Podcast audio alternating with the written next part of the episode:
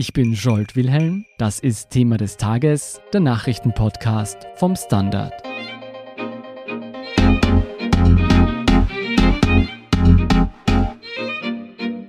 Es ist ein beispielloses Inferno. Seit Monaten toben hunderte Waldbrände in Australien, zehntausende Quadratkilometer wurden dem Erdboden gleichgemacht. Rund eine Milliarde Tiere sind verbrannt, Ressourcen werden knapp und zahlreiche Ortschaften mussten evakuiert werden. Am Montag konnte nun der größte Buschbrand unter Kontrolle gebracht werden, doch die bisher entstandenen Schäden am Ökosystem sind enorm. Über die Ursachen, Auswirkungen und politischen Folgen dieser Katastrophe berichtet Nora Laufer. Sie ist Wirtschaftsredakteurin beim Standard und auf Umweltthemen spezialisiert. Nora, seit Monaten toben Waldbrände in Australien. Wo genau brennt es denn und wie gravierend ist die aktuelle Lage? Also die Lage ist sehr ernst, so viel steht fest. Die Feuer haben sich mittlerweile über Wochen über weite Teile des Landes ausgebreitet. Es sind knapp 30 Menschen bereits ums Leben gekommen und auch mindestens 1000 Häuser wurden zerstört. Am schlimmsten ist die Situation an der australischen Ostküste. Dort gab es aber am Montag zumindest eben eine leichte Entwarnung nach Informationen der Feuerwehr von New South Wales. Das ist der Bundesstaat, der am stärksten betroffen ist, konnte jetzt der größte Buschbrand, der rund um Sydney herrscht, unter Kontrolle gebracht werden. Wissen wir denn, wie groß die abgebrannte Fläche insgesamt ist? Also darüber gibt es sehr unterschiedliche Meldungen. Auch auf sozialen Medien kursieren teilweise auch Falschmeldungen.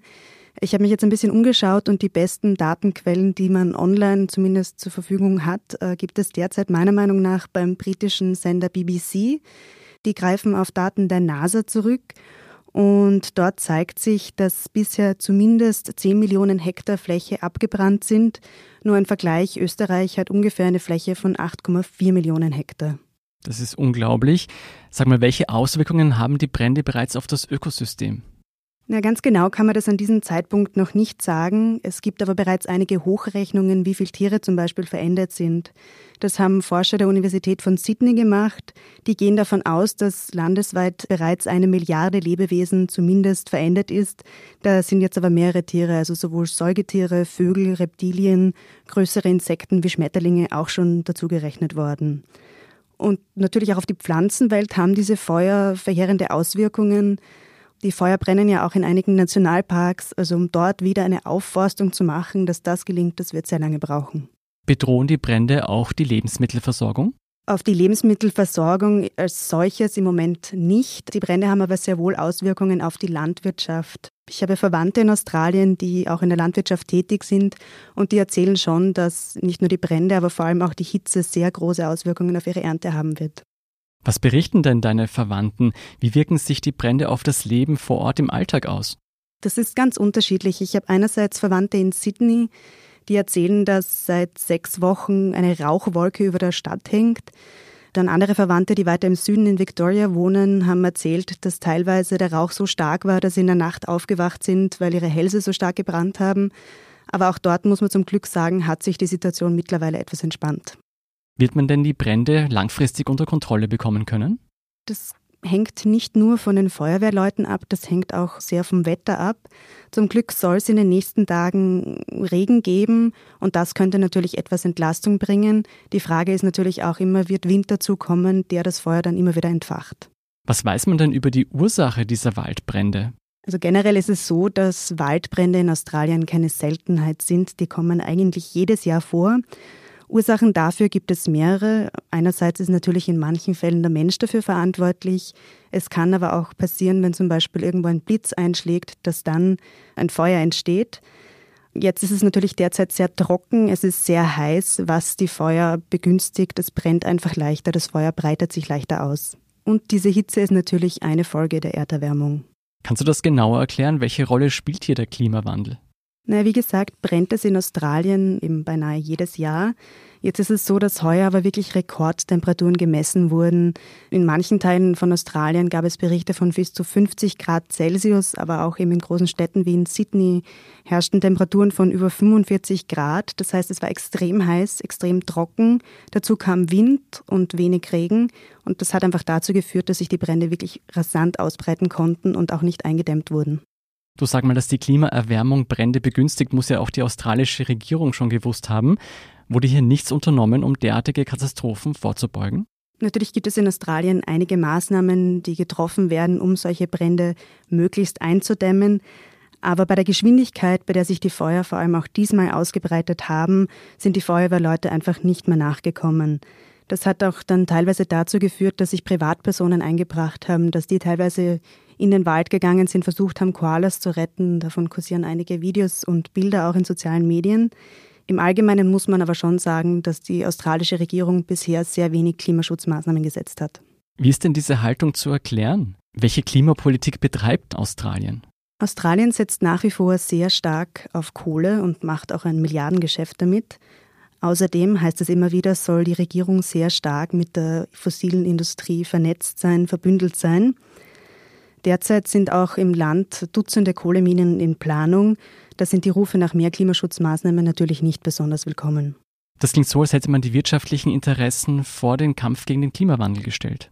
Ja, Australiens Regierung hat eben, wie gesagt, jahrzehntelang auf Kohle gesetzt. Spannend wird jetzt natürlich, ob die Rekordhitze, ob diese großflächigen Brände in der Wahrnehmung der Bevölkerung etwas verändern werden. Es gab durchaus viel Kritik, zum Beispiel auch von den Feuerwehrleuten, die ja teilweise als Helden gefeiert wurden. Und die wurden vom australischen Premierminister teilweise ein bisschen abwertend kommentiert und dafür gab es wirklich viel Kritik. Australiens Bevölkerung hat diese Politik ja selbst gewählt. Macht sich jetzt ein Umdenken bemerkbar innerhalb der Bevölkerung? Was sich schon zeigt, ist, dass das Thema in Australien in den Medien sehr groß thematisiert wird. Es zeigt sich auch, dass die Umfragewerte des Premierministers sehr schlecht sind. Ob das dann wirklich am Verhalten der Australier etwas ändern wird, wird sich erst an der Wahlurne zeigen. Wie hat die Regierung auf diese Kritik reagiert? Tatsächlich hat Australiens Premierminister Scott Morrison vor wenigen Tagen zum ersten Mal eingestanden, dass es einen Zusammenhang zwischen der Klimakrise und diesen großflächigen Bränden gibt. In der Vergangenheit war das nicht unbedingt der Fall. Er hat auch mit einigen Aktionen seine Wählerinnen und Wähler erzürnt. Zum Beispiel ist er im Dezember nach Hawaii auf Urlaub geflogen, als die Brände schon herrschten. Das hat für sehr viel Unmut gesorgt.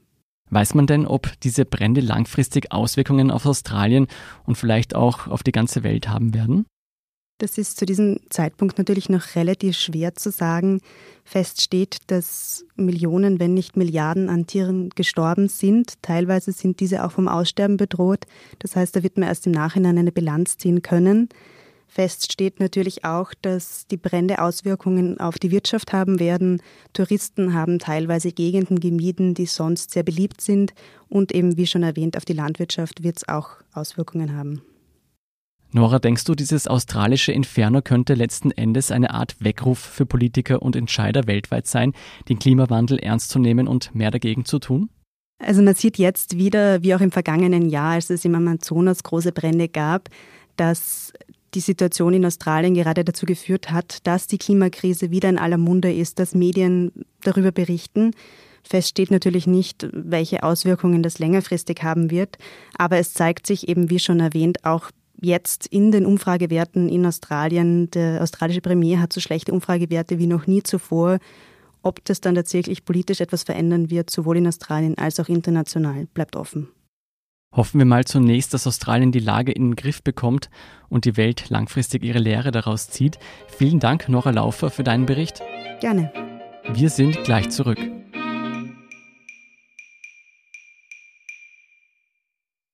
Guten Tag, mein Name ist Oskar Bronner. Was man täglich macht, macht man irgendwann automatisch. Es wird zu einer Haltung. Sie können zum Beispiel üben, zu stehen.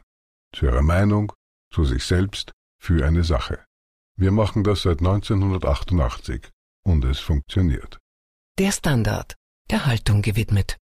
Und hier sind noch zwei aktuelle Nachrichten. Erstens, in der katholischen Kirche droht ein Krieg der Generationen. Grund dafür ist eine Debatte über das Priesterzölibat. Während unter dem derzeitigen Papst Franziskus zunehmend Stimmen laut werden, die sich für eine Aufhebung des Zölibats stark machen, gibt es nun auch seitens des vorangegangenen Papstes Benedikt Widerstand. In einem am Mittwoch erscheinenden Buch machen sich er und weitere Geistliche für das Bestehenbleiben der priesterlichen Enthaltsamkeit stark.